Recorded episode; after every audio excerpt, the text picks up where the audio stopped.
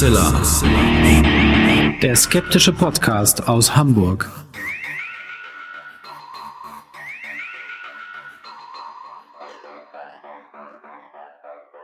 Hallo und herzlich willkommen zum 239. Mal bei Hoaxilla, dem skeptischen Podcast aus Hamburg. Wie immer bei mir die wunderbare Hoax Mistress Alexa. Halli, hallo, guten Tag, guten Abend, äh, guten was auch immer und herzlich willkommen zu dieser neuen Episode. Ist ein bisschen vorangeschritten im Halloween-Monat Oktober, äh, bis wir jetzt diese Folge veröffentlichen, lag daran, dass wir privat unterwegs waren und auch dienstlich, in Anführungsstrichen. Wir waren in Südtirol jetzt vor einigen Tagen äh, haben da binnen zwei Tagen drei Vorträge gehalten. Eingeladen hatte uns der Bildungsausschuss Nana. Ähm, das war eine hochinteressante Reise Ja. für uns auch, waren schöne Vorträge. Ähm, aber das Tolles Publikum, mit dem man gut diskutieren konnte. hat, genau, das hat aber leider etwas Zeit gekostet, deswegen ähm, etwas verspätet jetzt wieder mal die Folge. Aber ähm, wir haben auch schon die zweite Folge für diesen Monat geplant. Und während wir heute so ein bisschen konspirativ werden, wird es dann nochmal gruselig zum Ende des Monats hin. Das können wir schon mal versprechen. Ähm, vielen Dank an alle unsere Unterstützerinnen und Unterstützer, die ihr da zahlreich mehr werdet, haben wir den Eindruck. Vielen, vielen Dank für eure Unterstützung. Das funktioniert sehr gut. Ähm, nach wie vor und wir erwähnen das gerne und, ähm, und bedanken uns auch gerne. Oh ja, oh ja, ihr seid großartig da draußen. Die Unterstützung, die wir auf so viele unterschiedliche Arten von euch erhalten, ja, macht, dass wir mit großer Freude und viel Elan äh, an dem Projekt weiterarbeiten. Und wir machen jetzt auch erstmal weiter in der Genau. Sendung.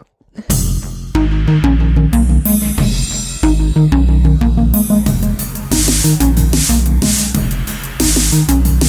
Story der Woche.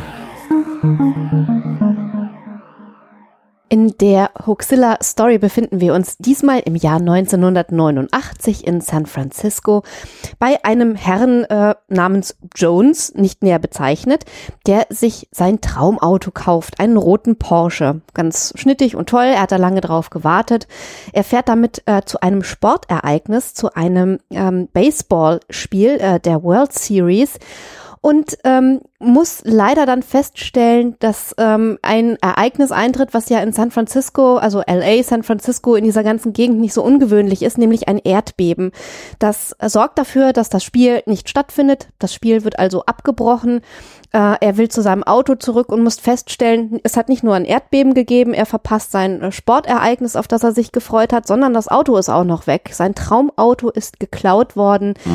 Ähm, er begibt sich trotzdem nach Hause. Es herrscht natürlich Chaos und Zerstörung aufgrund dieses Erdbebens und ähm, er hört erstmal nix und dann einige Tage später kommen Polizisten vorbei, bringen ihm äh, das Lenkrad vorbei, sozusagen alles, was vom Auto noch übrig geblieben ist und sagen, sie haben es zerquetscht unter einer ja, ähm, Autobahnüberführung. Äh, ähm, gefunden, wo äh, es wohl verunglückt ist, einige ähm, ja, Kilometer entfernt äh, von dem ähm, Ort des Sportereignisses. Äh, und es hat sich herausgestellt, das Auto ist geklaut worden und derjenige, der das geklaut hat, der Dieb, ist durch dieses Erdbeben ja verunglückt mit dem Auto, das quasi in dem Auto, das er gestohlen hat, zerquetscht worden. Das Auto war weg, äh, konnte man wahrscheinlich auch nicht viel machen. Ähm, ja, aber dieser Mann namens Jones hatte dann auf ziemlich makabre Art und Weise vielleicht wenigstens das Gefühl, dass ihm so ein bisschen Gerechtigkeit widerfahren ist, obwohl das schon sehr, sehr böse. Schon sehr makaber. Ja. Ja. auf jeden Fall. Wenn denn die Geschichte stimmt, Das wissen wir jetzt noch nicht, aber am Ende der Sendung. werden wir das aufklären. Ja, ich bin sehr gespannt. Ich weiß es diesmal auch nicht. ähm, Du guckst mir auch die ganze Zeit schon so erstaunt an. ich überlege mal für mich selber, was du mir nachher erzählst.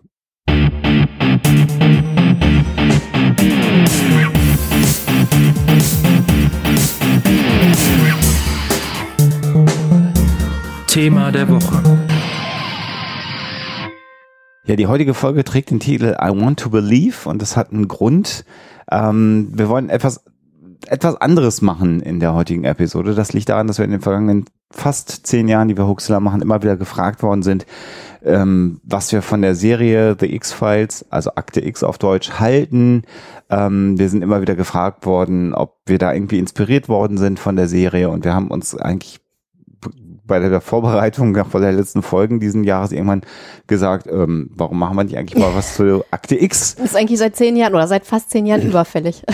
Genau, für all diejenigen, die das nicht wissen, Akte X ist eine Serie, die 1993 startete in den Vereinigten Staaten und über neun Staffeln lief. Es gab zwei Kinofilme, eigentlich zehn Staffeln muss man sagen, weil sie jetzt nochmal nachträglich äh, vor, glaube ich, zwei Jahren nochmal Folgen nachgeschoben haben. Ähm, also zehn Staffeln, von denen die letzte nur ein paar Folgen beinhaltet hat.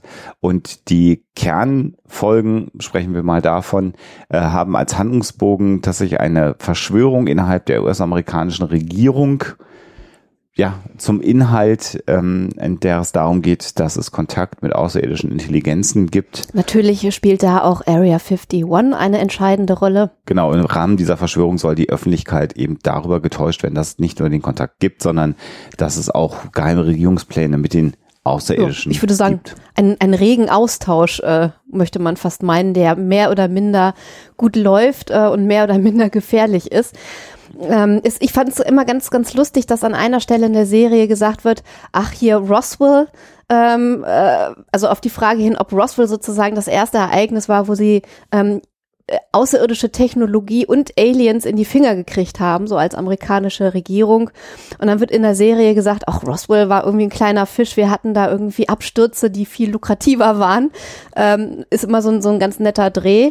Ähm, aber eigentlich vereint diese Serie alles in sich, was uns so bei Huxilla beschäftigt, bis hin zu der Frage, ähm, wie wirken sich Verschwörungstheorien auf die Gesellschaft aus und wie wirkt sich die Gesellschaft auf Verschwörungstheorien äh, aus und was hat das Ganze mit Popkultur zu tun? Mhm. Also man kann das auf einer, auf einer sehr, sehr handfesten inhaltlichen Art und Weise ähm, betreiben, so diesen Vergleich Huxilla, Akte X.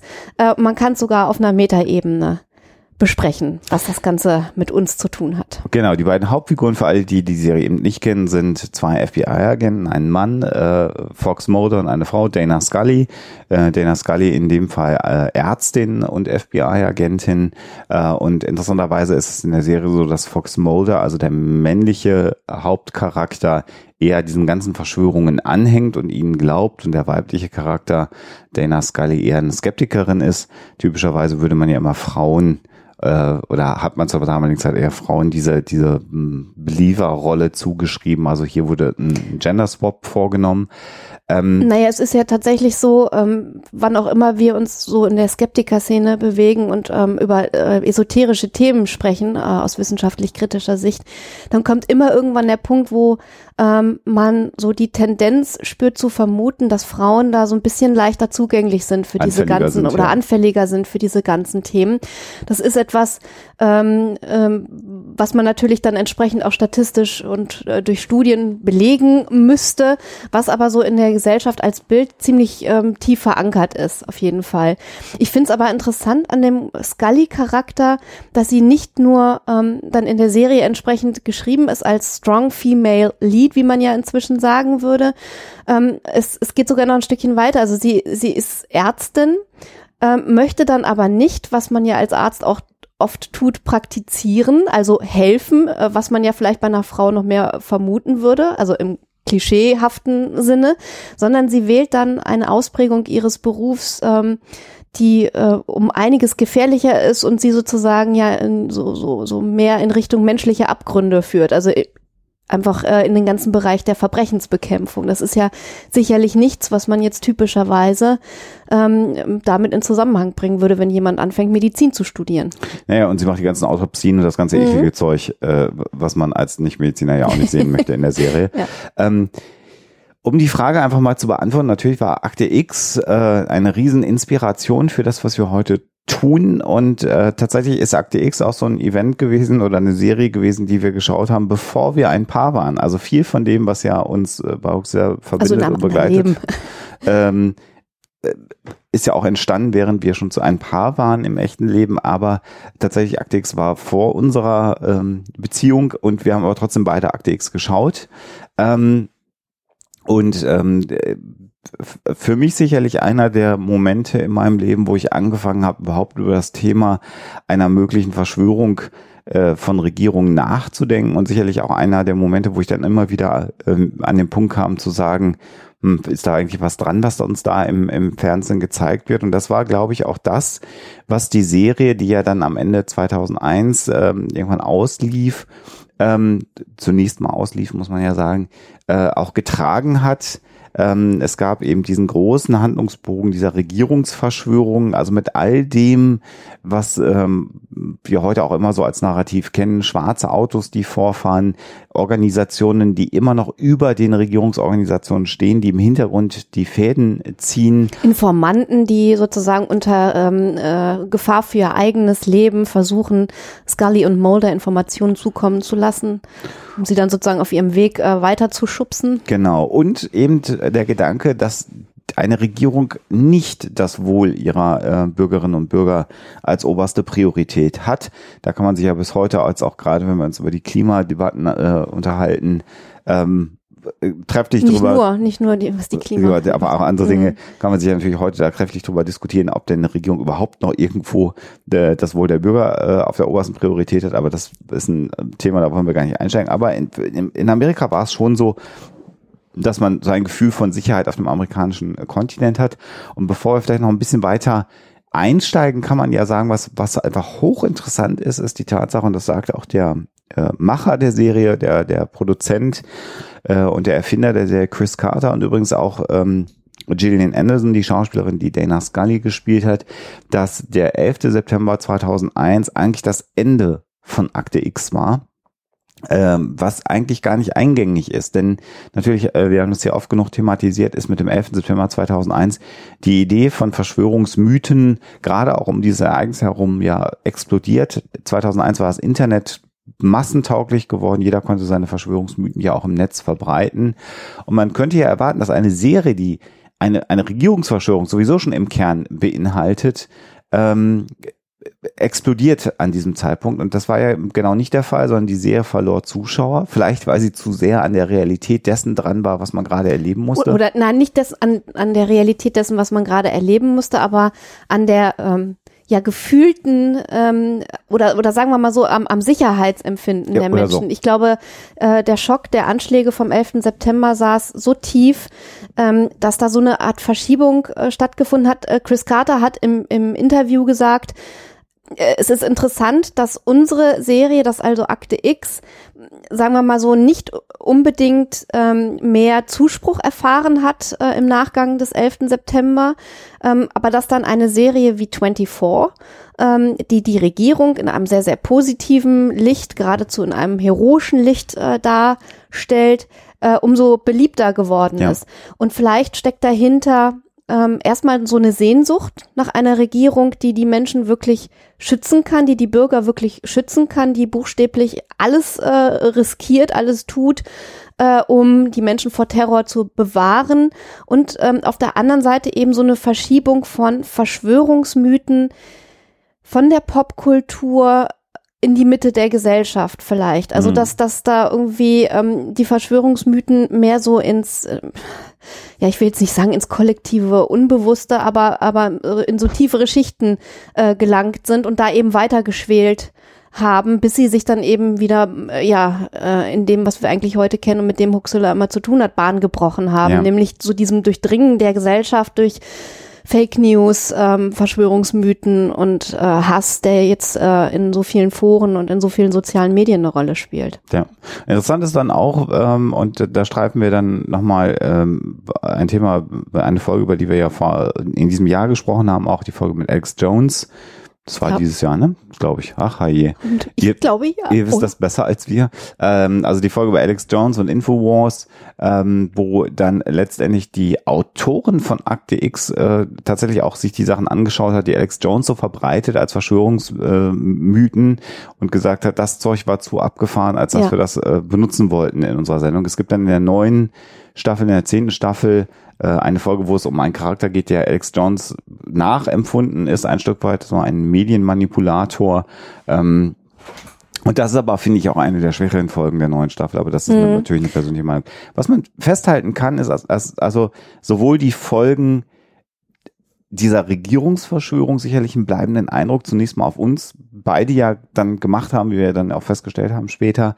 Und das Zweite, was die Serie ja ausgezeichnet hat, war ähm, die sogenannten Monster of the Week Episoden, wo es dann äh, wirklich breit um all die Themen eigentlich geht, die wir ja auch streifen. Da ging es um Werwölfe, es ging um Vampire, Chupacabra. um den Chupacabra. Also es gab äh, äh, Telekinese, ähm, scheinbar magische Menschen. Ähm, so, so, so, sagen wir mal, so äh, Mutationen und Ja. Mensch-Tier-Hybriden, die durch äh, radioaktive Substanzen entstanden sind. Also wenn ich jetzt an Parasite äh, denke, wo Genau. am Ende gesagt wird, ja, die Natur hat das Ding nicht geschaffen, sondern wir haben ihn geschaffen, so nach dem Motto. Genau, nach Tschernobyl. Also all Mhm. das wurde in dieser Serie aufgegriffen und ähm, natürlich muss man sagen, äh, von der äh, Erzählgeschwindigkeit, wenn, wenn ihr jetzt die Serie nicht kennt und sagt, boah, das klingt gut, die will ich mir angucken, das ist halt eine Serie der 90er Jahre, die ist anders erzählt als Fernsehserien heute. Das muss man mögen oder auch nicht, aber wer noch nie Akte X gesehen hat, von uns eine klare Empfehlung, sich das mal anzuschauen.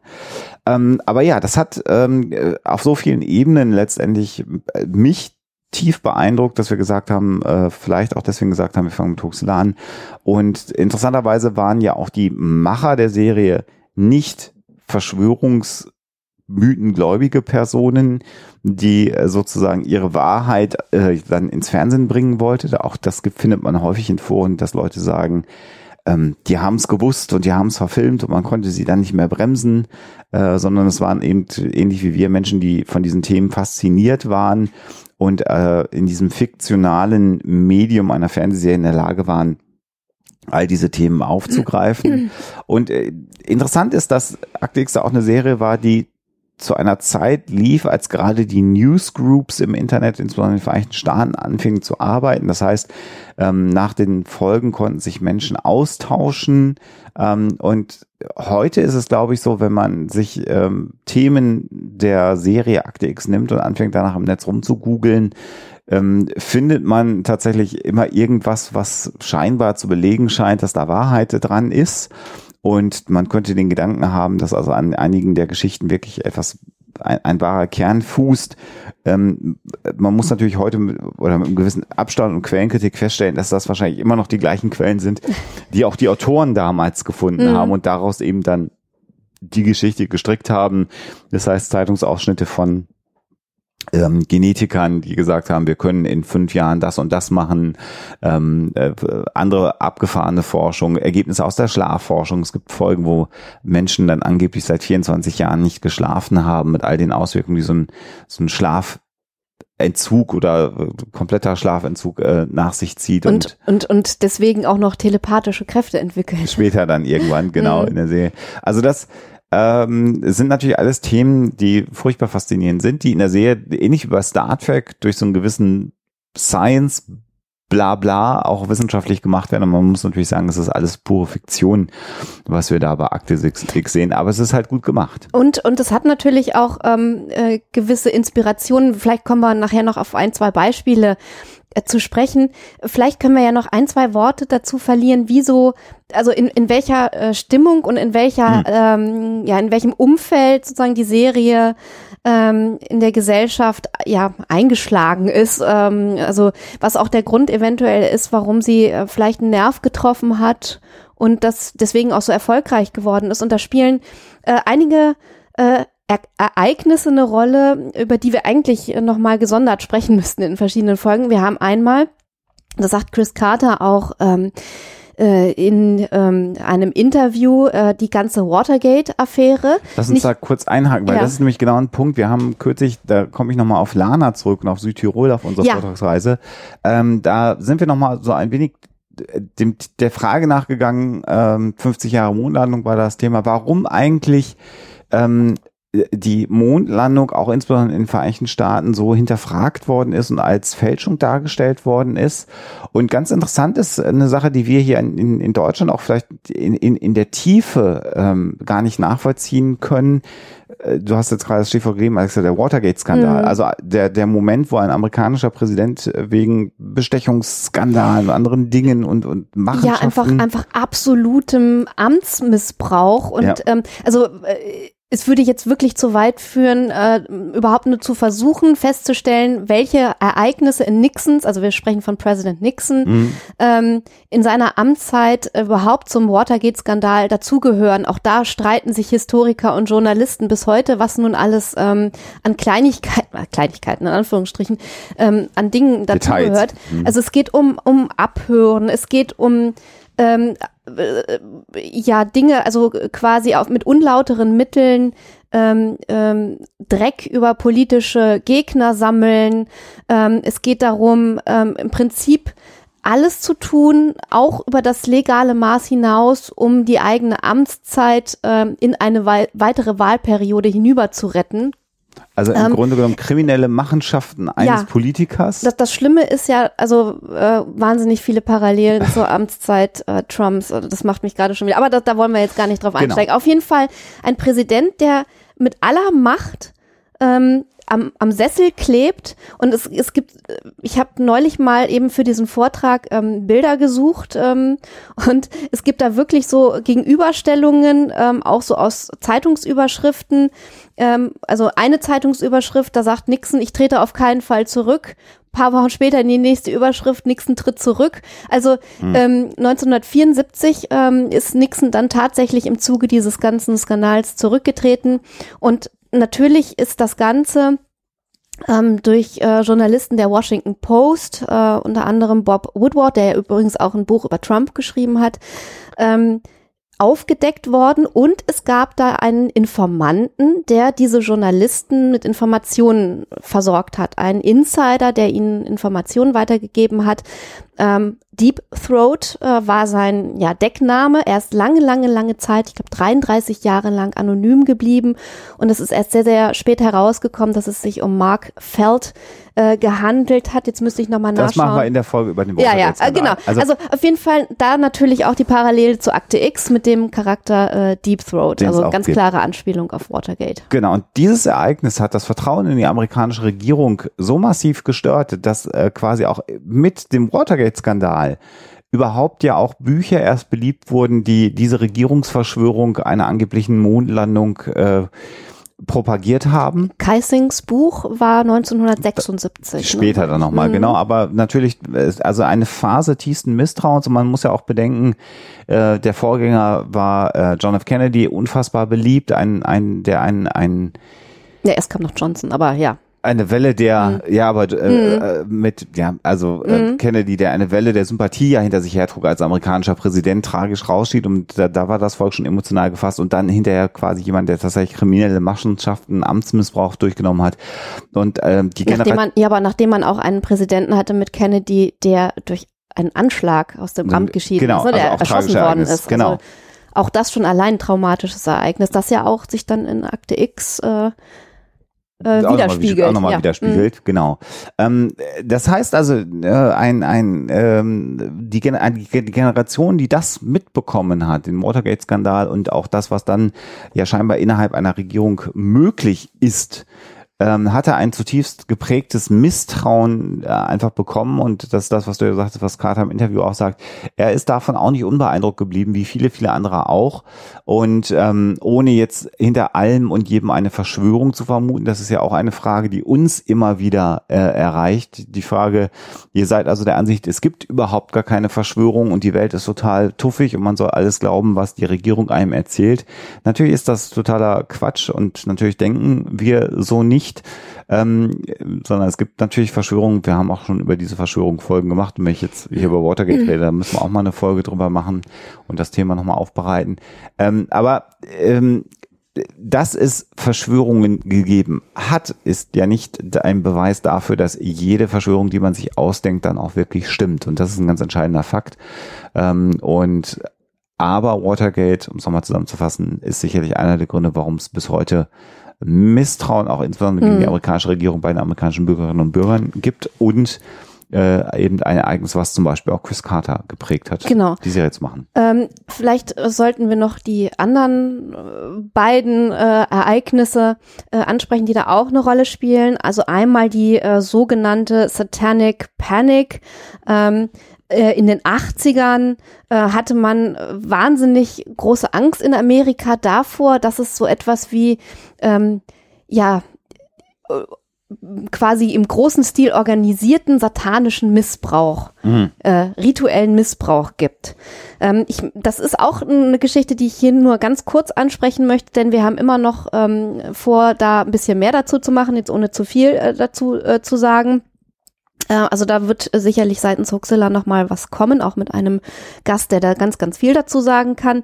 Ähm, aber eben diese Satanic Panic ähm, hat sicherlich auch ein Klima äh, geschaffen, wo man das Gefühl hatte, man wird so von, von so dunklen Kräften in der Gesellschaft bedroht und unsere Kinder sind nicht mehr sicher.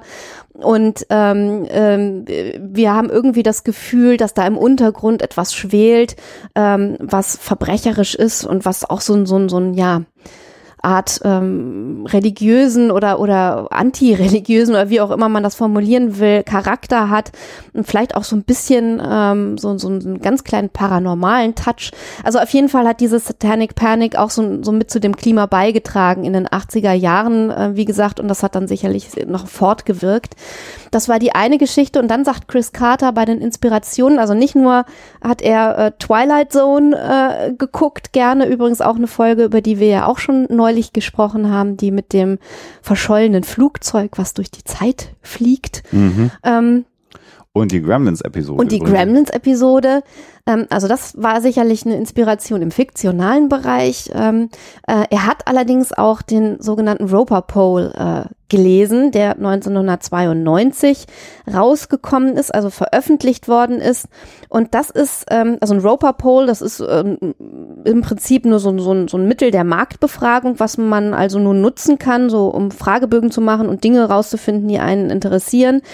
Und ähm, es gab ein paar Leute, die haben ähm, das dazu genutzt, dieses Tool dazu genutzt, um mal zu gucken, wie verbreitet sind denn Alien-Entführungen in der Gesellschaft.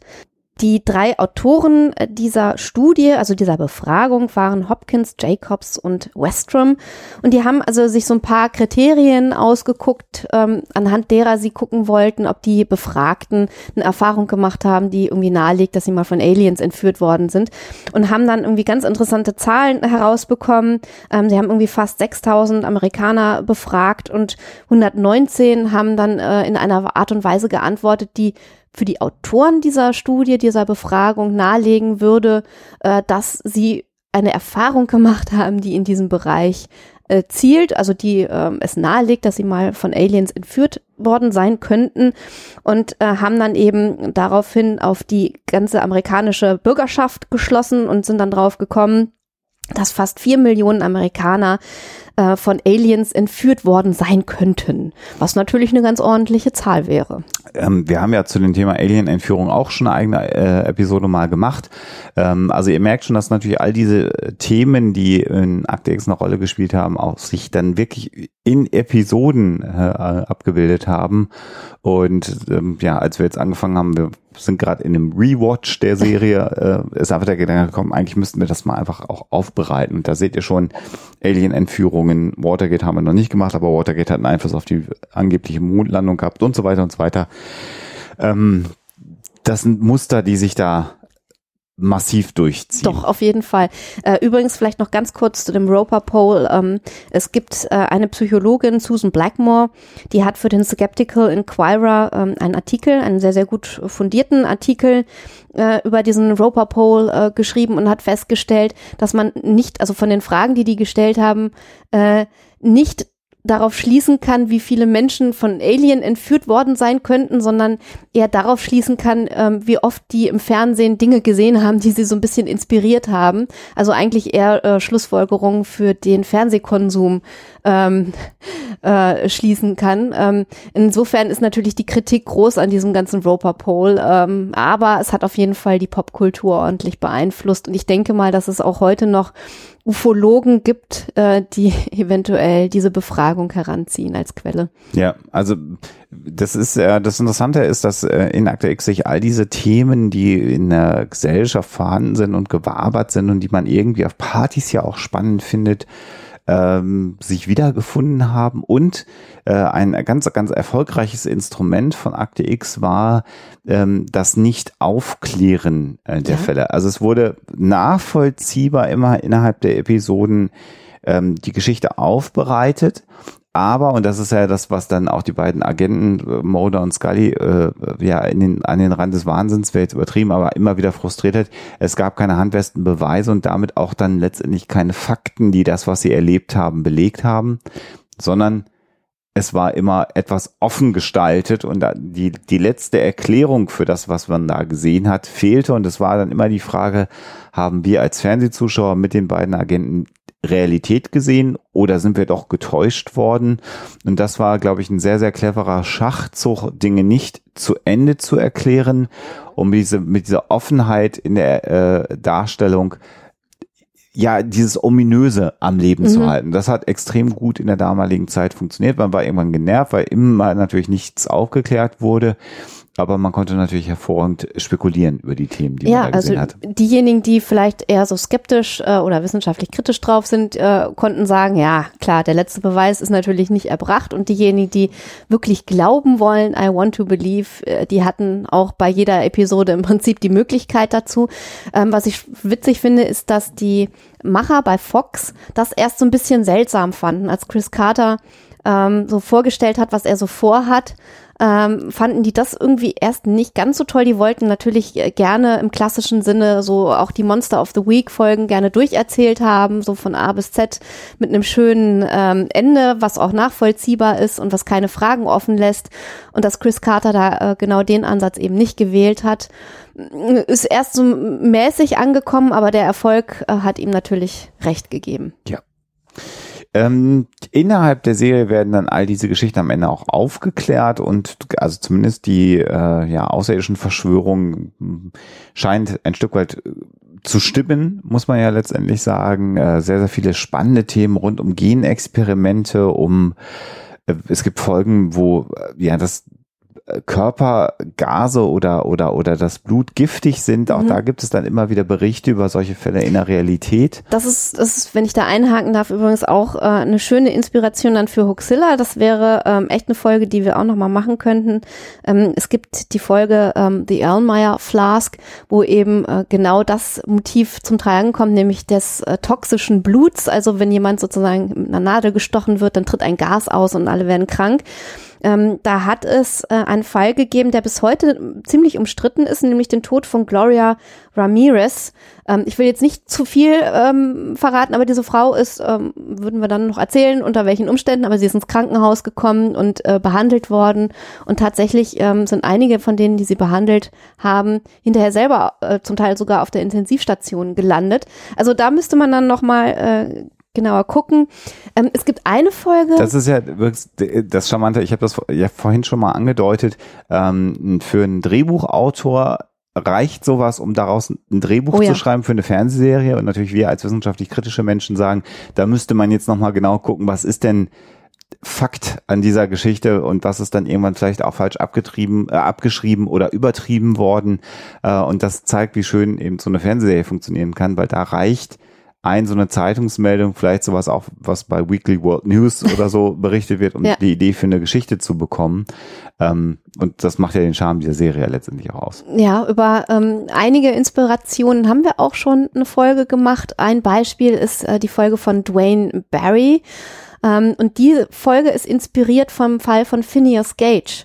Ähm, das ist derjenige, der, ähm, was war es nochmal, was er ins äh, Rohr, ein Rohr durchs, äh, durch den Kopf äh, bekommen hat. Mit Hirnschäden dann hinterher. Äh, genau, und dann äh, danach hat sich sein Verhalten auf absurde Art und Weise äh, verändert, seine ganze Persönlichkeitsstruktur.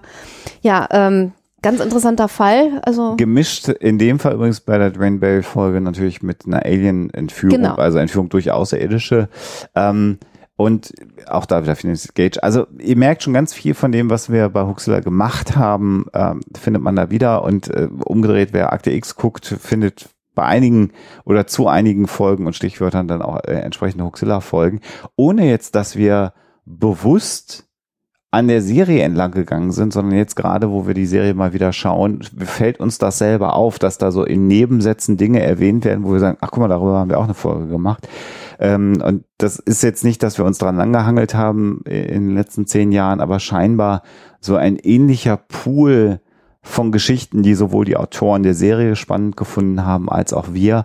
Und nicht ohne Grund übrigens äh, unsere Bücher, die wir veröffentlicht haben, die Hoax-Files, natürlich eine Hommage auch an diese Serie und so ein bisschen dieses Ermittler-Duo Scully Mulder, was wir ja dann in den fiktionalen Teilen unserer Bücher uns selber dann mal auf mhm. äh, äh, geschrieben haben. Ähm, äh, da kommt natürlich auch diese Idee äh, für die Bücher her. Was ganz oft bei Akte X eine Rolle spielt und was äh, auch bei unserer Art, Themen aufzubereiten, eine Rolle spielt oder überhaupt ähm, was eine Rolle spielt, wenn wir über Verschwörungsmythen sprechen, ähm, über Dinge wie Chemtrails oder so, ist, ähm, äh, dass oft bei Verschwörungsmythen, auch bei denen, die jetzt gerade noch aktuell sind, ähm, eine Form von Horror eine Rolle spielt, die auch hier bei Akte X im fiktionalen Bereich oft ähm, genutzt wird als Stilmittel, nämlich der Einbruch des Unheimlichen und Erwarteten in den Alltag, dass Dinge, die wir als völlig selbstverständlich betrachten,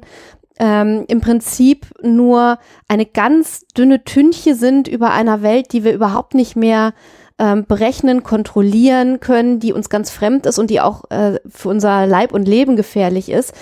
Ähm, wenn ich jetzt an die Folge The Parasite denke, äh, sowas stinknormales wie, wie unsere Abwasserregelung äh, oder Aufbereitung oder Entsorgung oder wie auch immer dass also quasi in dieser Unterwelt äh, des Abwassers etwas lebt, das äh, durch unser eigenes Tun, also unsere eigenen Verbrechen an der Natur auch äh, in dem Fall äh, Tschernobyl, Atomkraft und so weiter entstanden ist, ähm, dass, dass solche Dinge dort existieren und dann ähm, äh, für uns wiederum äh, im Alltag eine Gefahr bilden.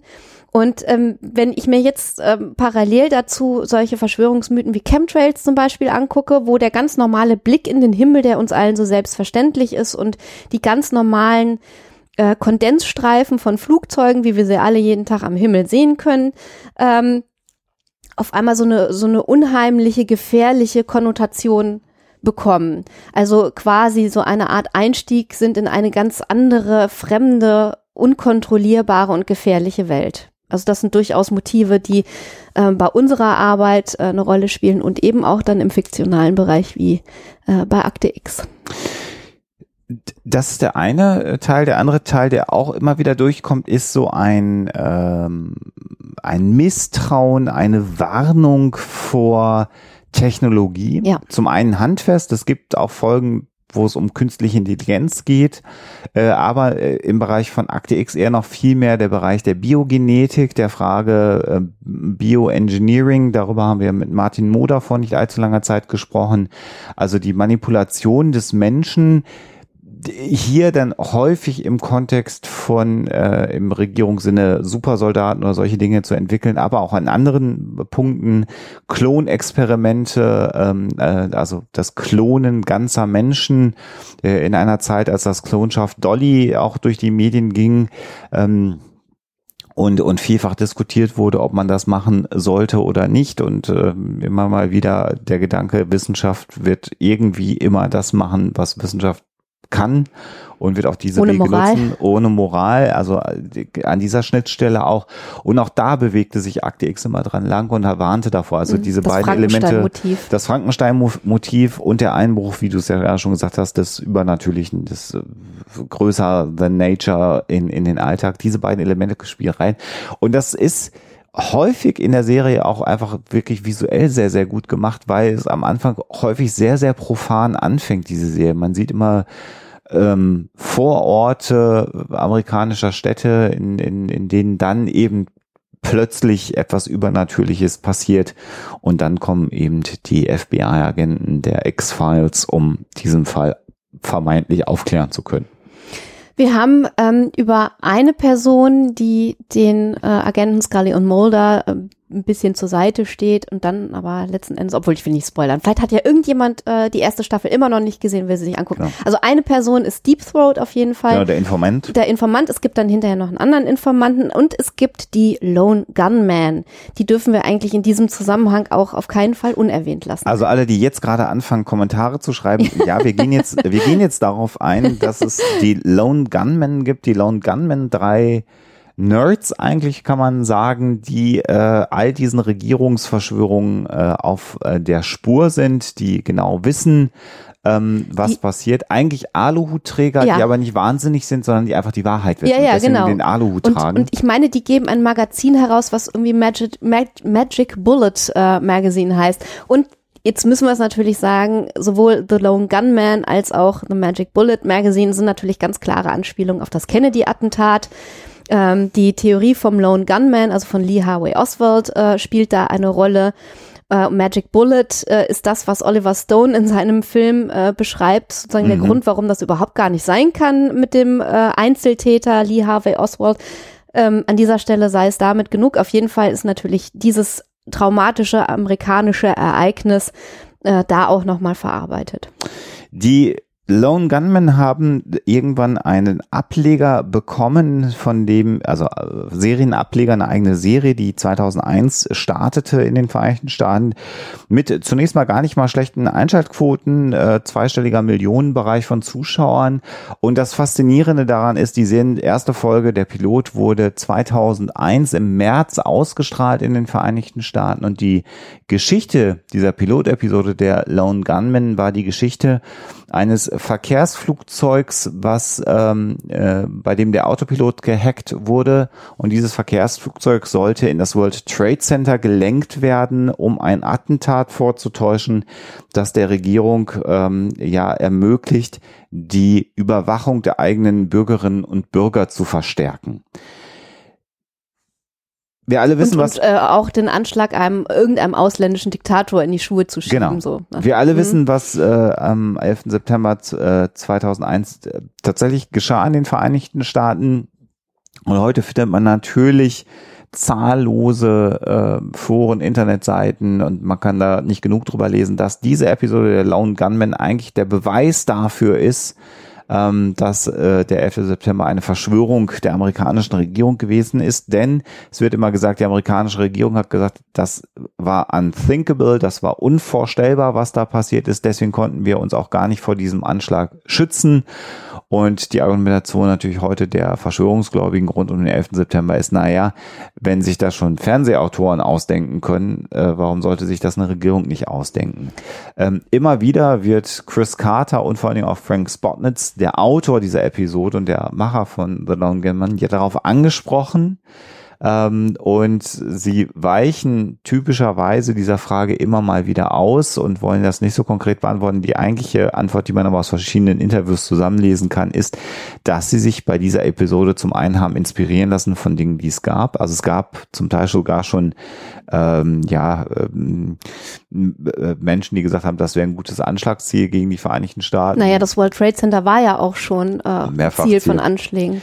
Äh, und es gab also durchaus äh, andere fiktionale Geschichten, die genau so einen Anschlag schon beschrieben haben. Das heißt, wer das gewollt hat, äh, konnte sich einlesen und das World Trade Center selber wurde ja auch gebaut mit dem Gedanken, was passiert eigentlich, wenn ein Flugzeug da einschlägt, sind diese Türme ähm, eigentlich vor so einem Ereignis geschützt. Also im Grunde genommen natürlich konnte man sich vorstellen, dass Flugzeuge da einschlagen, aber die Duplizität der Ereignisse ist sehr, sehr überraschend. Was aber noch viel überraschender ist, und das äh, geht auch mir so, ist die Tatsache, dass niemand schnell, Oder, oder kaum jemand. kaum jemand, Mhm. schnell einen Bezug zwischen der Fernsehserie und den Ereignissen äh, am 11. September gezogen hat. Ähm, Frank Spotness beschreibt, äh, als er dann aufgewacht ist am 11. September und die Ereignisse gesehen hat, dass ihm sofort durch den Kopf schoss, ach herrje, The Lone Gunman, unsere Pilotepisode, mein Telefon wird nicht mehr stillstehen, jetzt kommen alle auf uns zu und niemand, kaum jemand hat den Bezug zu dieser Episode, die ein paar Monate vorher im Fernsehen lief, gezogen und es gibt einige ganz interessante Berichte von Menschen, die die Folge gesehen haben und die den Inhalt vergessen haben, weil das Popcorn-Kino war, was niemand ernst genommen hat und die Folge hat zum damaligen Zeitpunkt keinen bleibenden Eindruck hinterlassen. Die Serie ist ja auch im Grunde genommen gefloppt, nach elf Episoden abgesetzt worden. Ähm, ist die Frage, ob sie heute erfolgreicher wäre. Also sie ist nicht super erfolgreich gelaufen, die Serie hat kaum kaum einen bleibenden Eindruck hinterlassen, obwohl sie zu einem Zeitpunkt kam, als auch Akte X immer noch sehr angesehen war. Man hätte ja vermuten können, dass eine Ablegerserie erfolgreich sein könnte. Und es hat dann eine ganze Zeit gedauert, bis dann irgendwann mal aufploppt. Und da sind wir wieder bei der YouTube-Akademie auf irgendwelchen YouTube-Kanälen. Hier übrigens der Beweis einer Verschwörung hm. und äh, all das, was ich Nostradamus hat es auch gesagt. Nostradamus ähm, hat es auch vorhergesagt. Genau. Ähm, also es ist einfach ein Zufall und die Autoren beschreiben, wie sie selber durch Recherche im Netz auf diese Geschichte gekommen sind. Und wenn man sich mal überlegt, wie viel theoristische Anschläge in Hollywood sowohl im Fernsehen als auch in, äh, im Kino aufbereitet worden sind, ähm, ist das jetzt mal ein Fall, wo der Anschlag in der Realität so war wie in einer Fernsehserie, aber nicht jeder Anschlag, der da gezeigt wird im Fernsehen, dient als Vorlage für einen echten Anschlag. Ähm, das Schlimme an der ganzen Geschichte ist äh, natürlich die Anschläge selber, aber auch, dass im Vorfeld ähm, schon es Hinweise darauf gegeben hat, dass, ähm, also nicht die genaue Art und Weise, aber dass ein, ein großer Anschlag bevorstehen könnte. Und ähm, wer da mal äh, sich genauer umtut im Netz, äh, wird eigentlich eher darauf stoßen, dass das FBI da äh, doch teilweise nicht gut gearbeitet hat, dass da Hinweise nicht äh, genügend Beachtung gefunden haben und dass vor allen Dingen auch Querelen ähm, innerhalb der Behörden oder äh, zwischen verschiedenen Behörden, also CIA und FBI, dazu geführt haben, dass ähm, die Zusammenarbeit eben nicht so zielführend war und man auf äh, entsprechende Hinweise auch nicht äh, reagiert hat. Es gibt äh, den, den ganz, ganz äh, dramatischen, traurigen Fall von John äh, McNeil, der ähm, ein FBI-Mann gewesen ist, der ja quasi beteiligt war an dieser ganzen Untersuchung im Vorfeld. Also der hat ähm, ähm, die Anschläge auf die US-Botschaften, ähm, die es äh, in den 90er Jahren gegeben hat, untersucht, ähm, der war also in diesen ganzen Dingen äh, zu Hause, hat dann aber ähm, seiner Karriere durch einige Fehler, die er gemacht hat, nicht wirklich einen Dienst erwiesen. Er ist dann aus dem FBI ausgeschieden und hat Anfang September 2001 angefangen, als Sicherheitsmann äh, im World Trade Center zu arbeiten und ist dann tatsächlich bei den Anschlägen auch umgekommen. Also dieser John äh, McNeil ist da eine ganz, ganz tragische Gestalt und wird heute teilweise so ein bisschen als als ähm, The Man Who Knew ähm, verkauft, ähm, also als derjenige, ähm, der ähm, im Prinzip im Vorfeld durch, durch seine Ermittlungen äh, hätte wissen können, dass so ein Anschlag äh, ins Haus steht ähm, der dann aber durch Querelen mit anderen Behörden oder durch eigene Fehler, also er hat irgendwie einen Aktenkoffer mit wichtigen Dokumenten irgendwie verloren und äh, äh, solche Dinge mehr, äh, der dann irgendwie seiner Karriere ähm, nicht dienlich war und dann letzten Endes auch aus dem FBI ausgeschieden ist. Also eine ganz, ganz traurige Gestalt in dem Zusammenhang. Ja, was, was, was nehmen wir mit? Akte X sicherlich äh, für uns etwas ganz, ganz Prägendes und ich glaube für euch, äh, die ihr Huxilla hört, vielleicht ein Stück weit nachvollziehbar, warum das so ist. Ähm, die Serie selber äh, als Beleg dafür, dass das Thema Verschwörungsmythen sicherlich ein spannendes Thema gesamtgesellschaftlich war und ist. Ähm, und vielleicht mal noch die Herleitung der, der Bezüge aus Huxilla zu der Serie. Äh, vielleicht noch ganz kurz, äh, ich habe gerade gesagt, McNeil ähm, heißt John äh, O'Neill, also nicht, dass mir das jetzt aufs Brot geschmiert wird.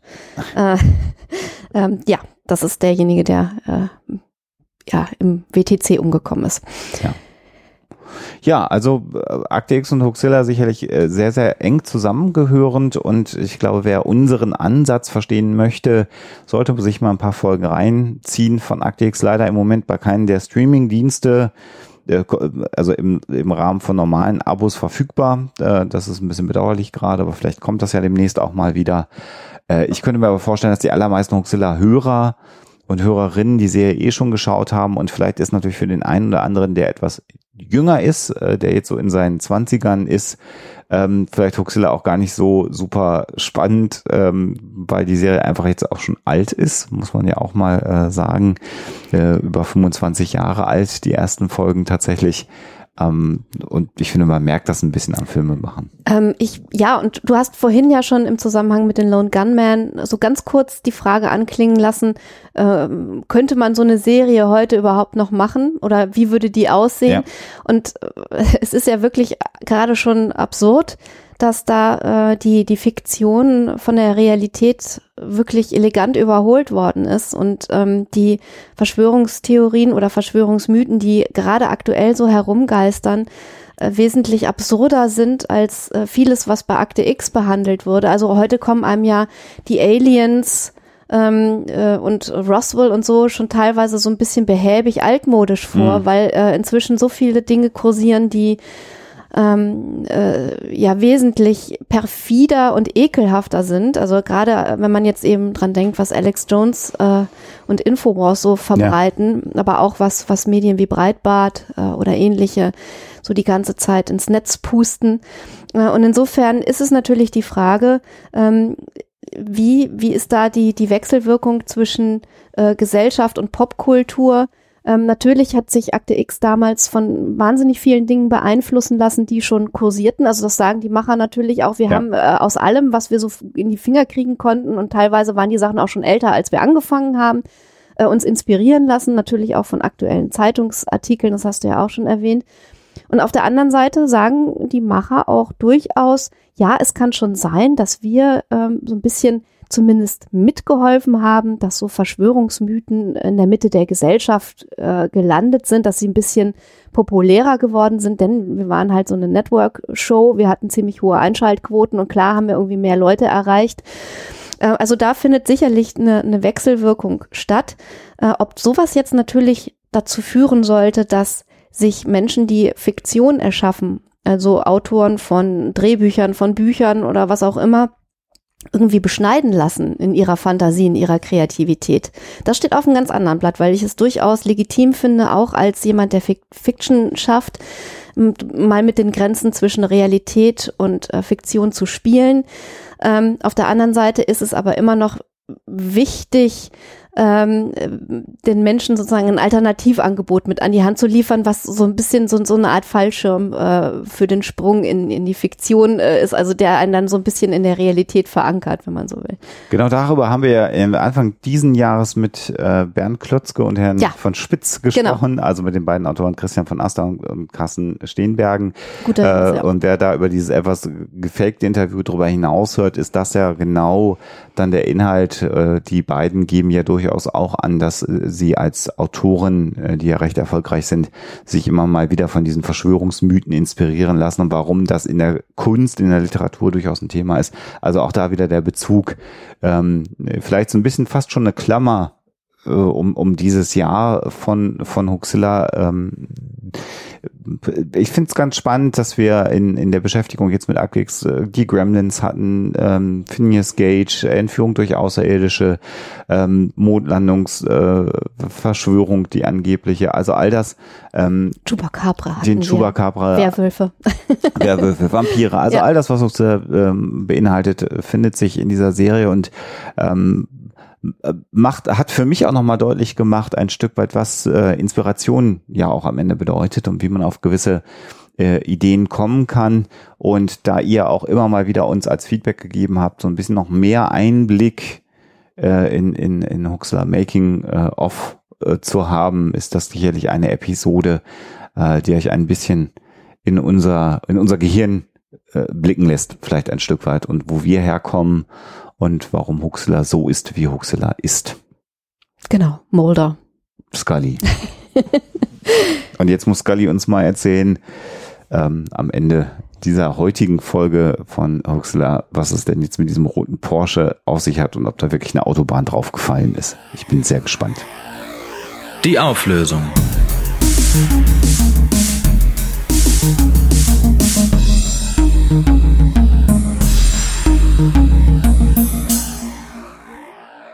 Also eigentlich handelt die heutige Huxilla-Folge vom Loma Prieta äh, Earthquake. Ich hoffe, ich habe das jetzt richtig ausgesprochen. Das ist auf jeden Fall ein Erdbeben, was am 17. Oktober 1989 in der Gegend von San Francisco stattgefunden hat. 7,1 auf der Richterskala, also ähm, durchaus schon ein ernstzunehmendes Erdbeben, das auch ähm, wirklich ähm, großen Schaden angerichtet hat. Es sind 62 Menschen ums Leben gekommen. Und die Geschichte, die ich euch am Anfang erzählt habe, gibt's in verschiedenen Varianten. Es sind immer teure Autos, die da eine Rolle spielen. Die Details unterscheiden sich teilweise. Ähm, manchmal kommt die Polizei eben zu dem Besitzer und bringt dann nur noch irgendwie äh, ja, weiß ich auch nicht, ein Stückchen Auto vorbei. Ähm, was das dann genau ist, das variiert. Äh, es ist auf jeden Fall eine moderne Sage, die sich im Nachgang dieses Erdbebens ähm, formiert hat oder gebildet hat, was aber dann teilweise äh, bei anderen Erdbeben, also hinterher dann auch nochmal aufgewärmt wurde. Also das gibt's halt mit diesem Erdbeben 1989. In den 90er Jahren hat es natürlich auch Erdbeben gegeben, mit denen das dann äh, in Zusammenhang gebracht worden ist. Und immer wenn sowas gewesen ist, dann poppte diese Geschichte wieder auf und wurde weitererzählt. Natürlich steckt dahinter äh, so ein bisschen so einmal die Tragik, äh, wenn jemand sich sein Traumauto kauft und kurz danach wird es eben durch Naturgewalten zerstört aber auch so ein bisschen der Wunsch nach Gerechtigkeit, wenn dann jemand, der ähm, äh, auf fiese Art und Weise ein Auto klaut, ähm, die gerechte, also in Anführungsstrichen gerechte Strafe dafür erhält und äh, in diesem gestohlenen Auto umkommt. Also so eine typische äh, Spinne in der Yucca-Palme-Geschichte, wenn man Mit so will. Moral Mit Moral, ja, ja. und Würze. Jawohl. Ähm, ja, damit sind wir am Ende der 239. Episode. Ähm, die 240. Episode wird noch im Oktober erscheinen. Und der eine oder andere kann vielleicht sogar Kurz vor raten, Mitternacht. kann vielleicht sogar erraten, an welchem Tag und was da passiert. Und das wird, glaube ich, eine gruselige Episode. Äh, Zumindest haben wir uns da was Gruseliges ausgesucht. Ich finde ja. Ähm, da könnt ihr euch äh, drauf freuen. Ähm, uns bleibt nur zu sagen, dass wir uns, wie gesagt, schon am Anfang bei euch bedanken. Insbesondere du sagst Unterstützer natürlich die vielen Themenvorschläge, aber ich möchte auch nochmal all denjenigen danken, die uns finanziell Oh ja. äh, unterstützen äh, bei dem, was wir hier tun. Ähm, dafür vielen Dank. Äh, wir sind im äh, Dezember, am 3. Dezember in Köln nochmal bei den Kölninger Skeptikern, bei Skeptics in the Pub zu Gast mit einem Vortrag. Also den Termin könnt ihr euch vormerken, wenn ihr irgendwo aus der Nähe von Köln kommt, äh, seid ihr herzlich eingeladen, äh, bei Skeptics in the Pub vorbeizuschauen und dann mit uns auch gerne nach dem Vortrag noch ähm, zu diskutieren. Das ist ein Thema, wo es sicherlich viel zu diskutieren gibt. Das ist, äh, der Vortrag wird den Titel haben, die Weisen von Zion heißen heute äh, Soros und Co. Co. Mhm. Und es wird da nochmal um Antisemitismus gehen und die jüngsten Ereignisse in Halle haben ja gezeigt, wie wichtig dieses Thema ist und auch hier so ein bisschen erschreckend, äh, dass wir ähm, ein paar Monate vor den Ereignissen von Halle mit dem von uns sehr geschätzten Michael Blume ein Interview zu dem Thema gemacht haben, warum der Antisemitismus uns alle bedroht. Und einfach dieser Buchtitel mit dem, was da in Halle passiert ist, zusammengebracht, äh, lässt mich nach wie vor schaudern und zwar nicht in einem guten Sinne. Akte lässt mich schaudern in einem positiven Sinne. Das lässt mich ganz negativ schaudern.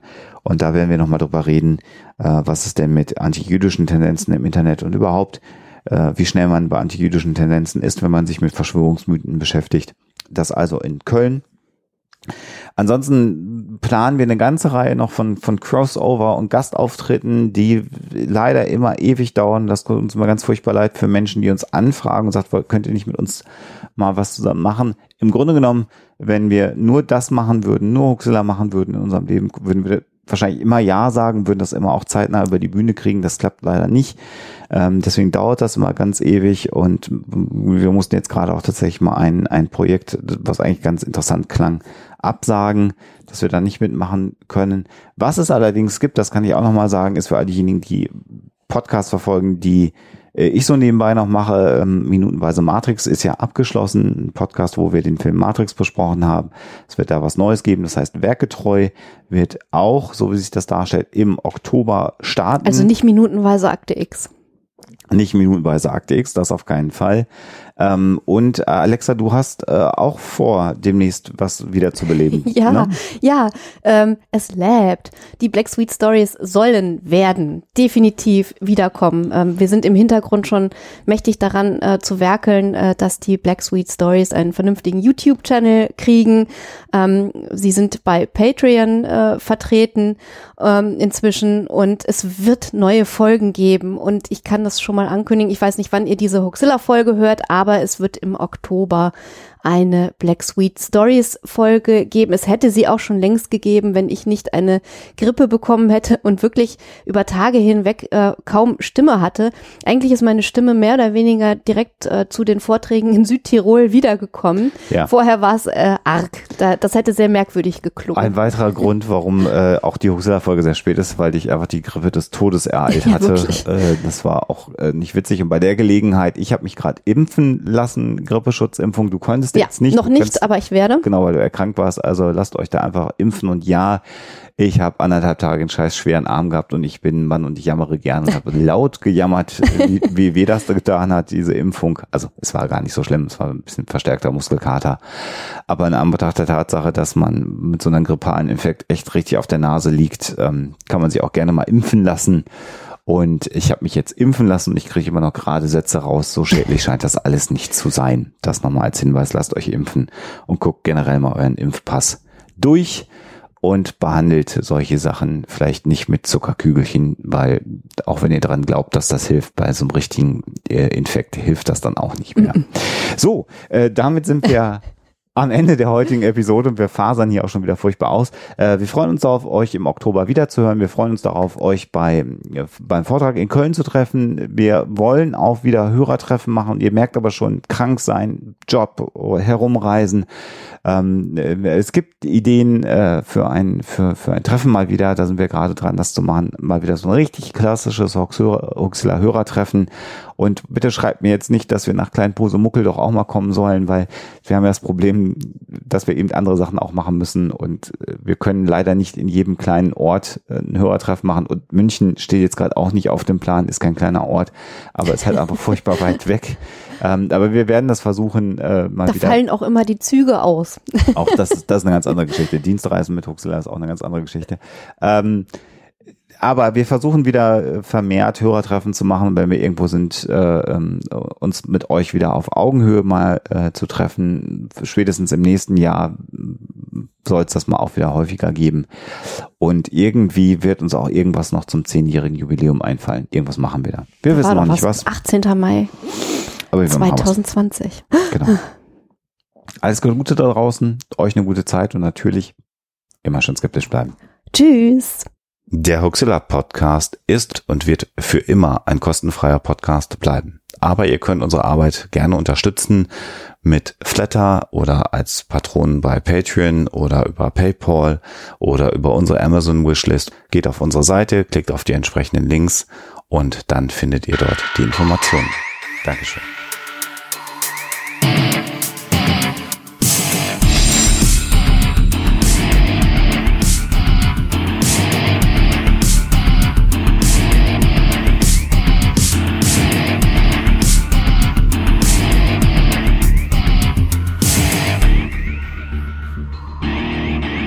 Schickt Fragen, Anmerkungen oder Feedback an info@huxilla.de.